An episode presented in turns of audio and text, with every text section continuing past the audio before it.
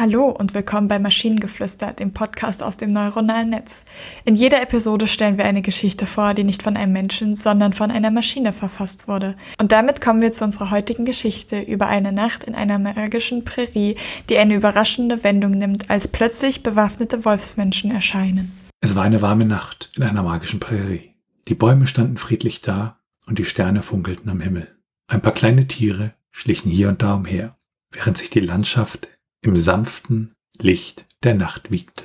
Plötzlich ertönte ein lauter Schrei, der die Stille der Nacht zerstörte. Aus dem Dunkeln traten bewaffnete Wolfsmenschen in die Prärie. Sie trugen Schwerter und Bögen und schienen auf etwas aus zu sein.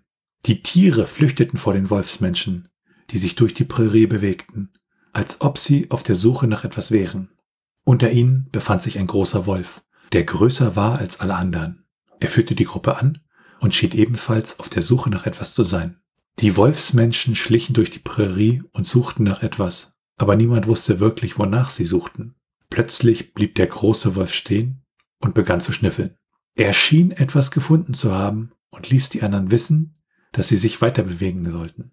Die Wolfsmenschen folgten dem Wolf und bewegten sich auf einen kleinen Hügel in der Mitte der Prärie zu. Als sie näher kamen, sahen sie, dass dort etwas verborgen war. Es war ein kleiner Schrein, der mit magischen Symbolen und Zeichen bedeckt war. Der Wolf trat vor und betrat den Schrein. Als er das tat, erstrahlte die Prärie in einem goldenen Licht, und die Wolfsmenschen wurden von einer starken Energie umgeben.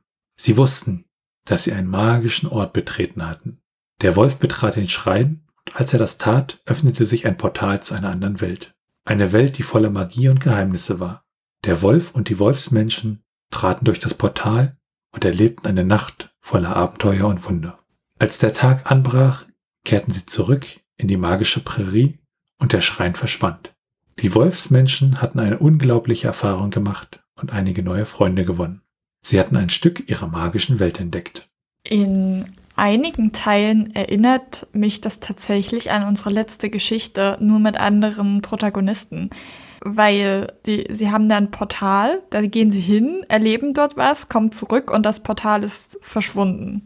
Ich fand die Geschichte irgendwie, ja, das mit dem Portal, also der letzte Teil und magische Welt, ähm, aber ich fand das irgendwie, es war, fühlte sich eher an wie eine Nicht-Geschichte, weil es, es passiert irgendwie nichts, nichts Sinnvolles. Also klar, es passieren Sachen, aber irgendwie und was ich überhaupt nicht verstanden habe, wie der große Wolf mit den Wolfsmenschen zusammenhängt. Ist der große Wolf ein richtiger Wolf oder ist das einer von den Wolfsmenschen und sozusagen der Anführer? Das, das hat sich irgendwie bei mir nicht so ergeben, weil ich dachte erst, der große Wolf gehört zu den Tieren, die weglaufen vor den Wolfsmenschen. Hm.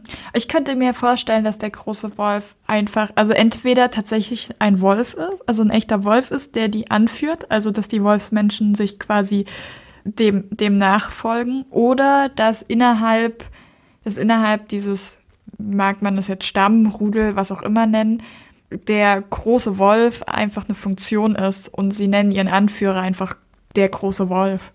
Das, das ist eine Theorie, da kann man, glaube ich, mitgehen. Hm, ich hatte ja in der letzten Episode, hatte ich ja gesagt, dass ich glaube, dass sich dieses Tool halt eignet für ja, gute Anfänge und ich muss sagen, der Anfang dieser Geschichte, der erste Absatz, ich lese den auch gleich nochmal vor, dass ich den großartig fand und deshalb nochmal einmal den Absatz.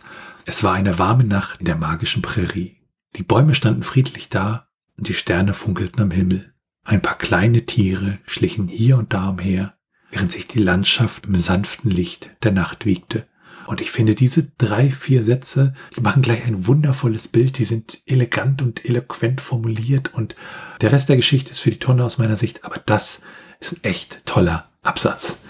Ich finde auch, also ich, ich finde, das, was die Maschine hier ausgespuckt hat, ist an sich also wenn man damit arbeitet und daraus jetzt eine ganze Geschichte machen würde und noch ausschmücken würde, was die in der Prärie machen und was, was sie da finden und vielleicht wie auch der Schrein aussieht und was sie in der magischen Welt erleben und so weiter, könnte das eine richtig coole Geschichte werden. Aber es ist halt hier nur der Ansatz. Wenn du das so siehst, ähm, ich würde dann vielleicht den magischen Teil mit dem Schrein irgendwie weglassen und mehr so eine Geschichte über die Wolfsmenschen erzählen und, und das scheinen ja irgendwie dann doch andere zu sein, ne? Also so mehr so ein bisschen das in die Richtung und das mehr zu, zu beleuchten. Ich glaube, das würde mich dann an der Stelle interessieren. Ja, das, das kann man ja dann so machen, wie man will. Ich dachte, wir haben letztens festgestellt, dass der Autor nicht die Kontrolle über seine Geschichte hat. Ja, das stimmt. Und wenn ihr Ideen oder Stichwörter habt für eine Geschichte aus der Maschine, zum Beispiel über ein schreckliches Geheimnis, das in einem alten Baum versteckt ist und entdeckt wird und die Welt der Mitternacht plötzlich in großer Gefahr schwebt, dann schreibt uns eure Ideen per E-Mail an info.t1h.net oder über das Kontaktformular auf der Webseite. Bis zur nächsten Episode von Maschinengeflüster. Tschüssi. Bye bye.